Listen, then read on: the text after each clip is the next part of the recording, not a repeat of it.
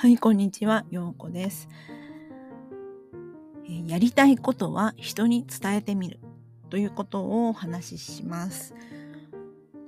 皆さん伝えてますか？やりたいこと。なんかよく夢を語るとか、夢を叶えるとか、なんか夢を叶える手帳だとか、なんかいろんなのありますけど、そういうワークをやると、あの、自分の叶えたいことはどんどん人に言いましょうとか言うじゃないですか。なんか言えば言うほどこう叶いますよみたいなね。そういうのやったことありますか？あの私はね、あんまりそういうこと人に言ってこなかったなって思うんですよね。なんか言う相手もいないしみたいな感じでそんなに友達がいっぱいいるわけでもないのでそれでなんかわざわざねそんなこと言ってもねみたいな感じだったんですよ。でそれがですね先日もすごい感動したことがあったのでとある方に私もこういうことをしたいんですみたいな半ば宣言チックなメッセージを送ったんですよね。でなんか送ってからああ、そんなこと言ってもしょうがなかったなとか、ちょっと一瞬ちらっと思ったんですよ。でももう既読になってるし、その取り消せないし、みたいなところで、もういっかと思って、まあでもその時のその気持ちは本当だったから、今も本当だし、別にね、あの、なんか酔った勢いとかで言ってるわけでもないので、まあね、本当のこと言っただけだし、まあいっかなと思ってたんですよ。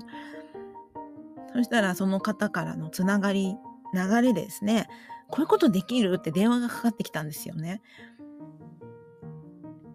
お、なんか来たぞみたいな感じですごいびっくりして。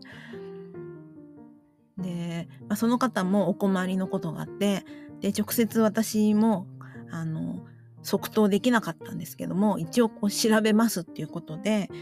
で、まあ、いろんな情報が持ってそうな人に声かけたりとか自分で調べたりしてる最中ではあるんですけれどもまあなんかやっぱりこうやってやりたいんですって言ったところから広がりができるなっていうのが、まあ、改めて発見だったのであのそれをちょっと話したいなって思ったんですよ。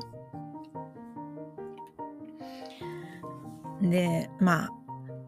話す相手いないわって思ったら、ライブで話せばいいんじゃないですかね。うん。そのことを。つまりなんか宣言するっていうのはすごい大事っていうふうに思いました。宣言する、私これやりたいんですっていうことを、自分の中で思っていることを一つこう自分の外に出して、で、やりたいんですって伝えると、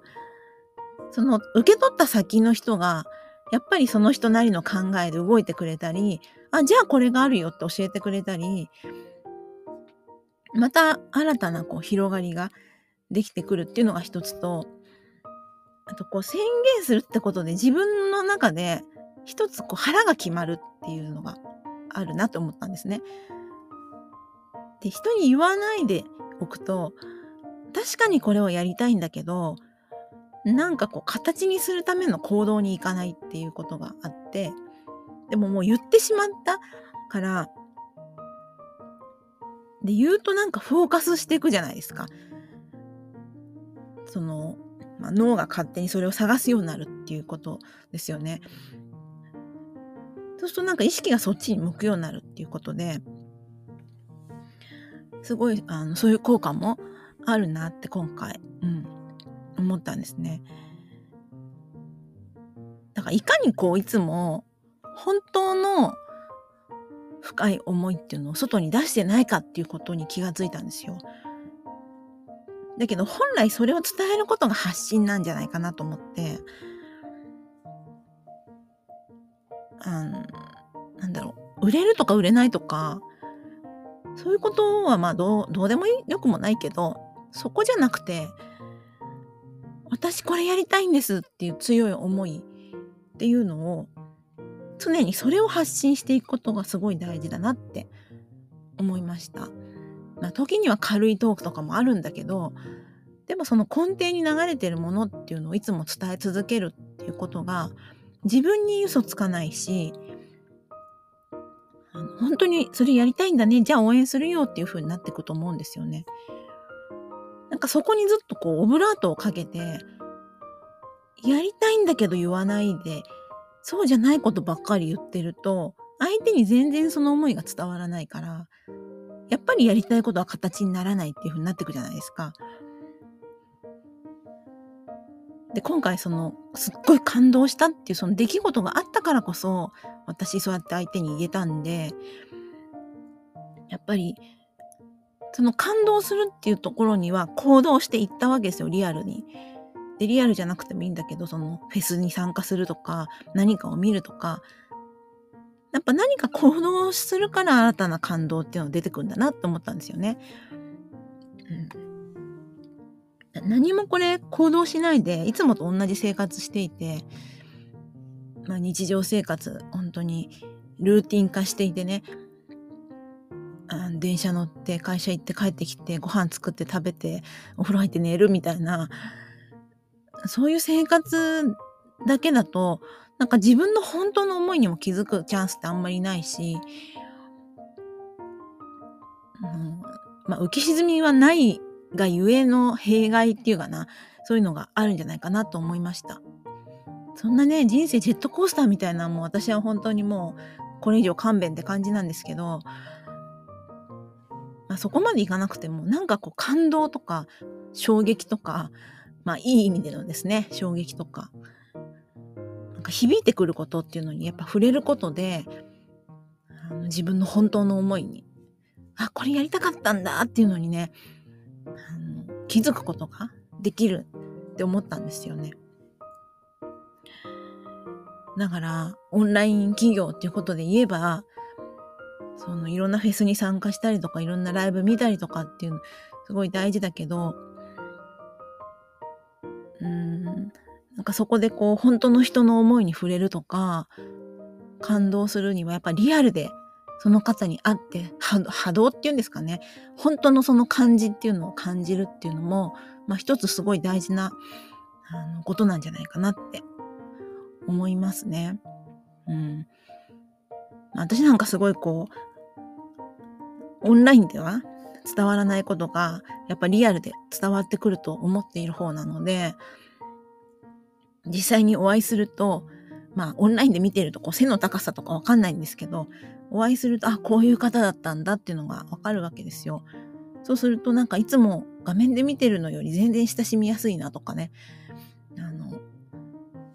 なんだろう、すごいこう賢い感じの方だなとかね、雰囲気もわかるじゃないですか。でそこからお話ししていくと、より深くいろんなこと感じ取れるんですよね。で、それが1対1でお会いするだけじゃなくて、いろんなイベントに出てみると、また、あの、受ける感動っていうのも大きくなるので、リアルっていうのもね、すごい大事なことかなって思います。まあ、これから年末に向けて、まあ、今、あの、2023年の10月なんですけど、あ、もう11月だ !11 月ですね。そう、年末に向けて、まあ、いろんなイベントがあると思いますけれどもね、なんか自分のやりたい、これ、これだったんだよなっていうのをこう、なんか思い出すためにも、まあ無理のない範囲でですね、いろんなものに参加されるといいんじゃないかなって思います。私も今ですね、新しく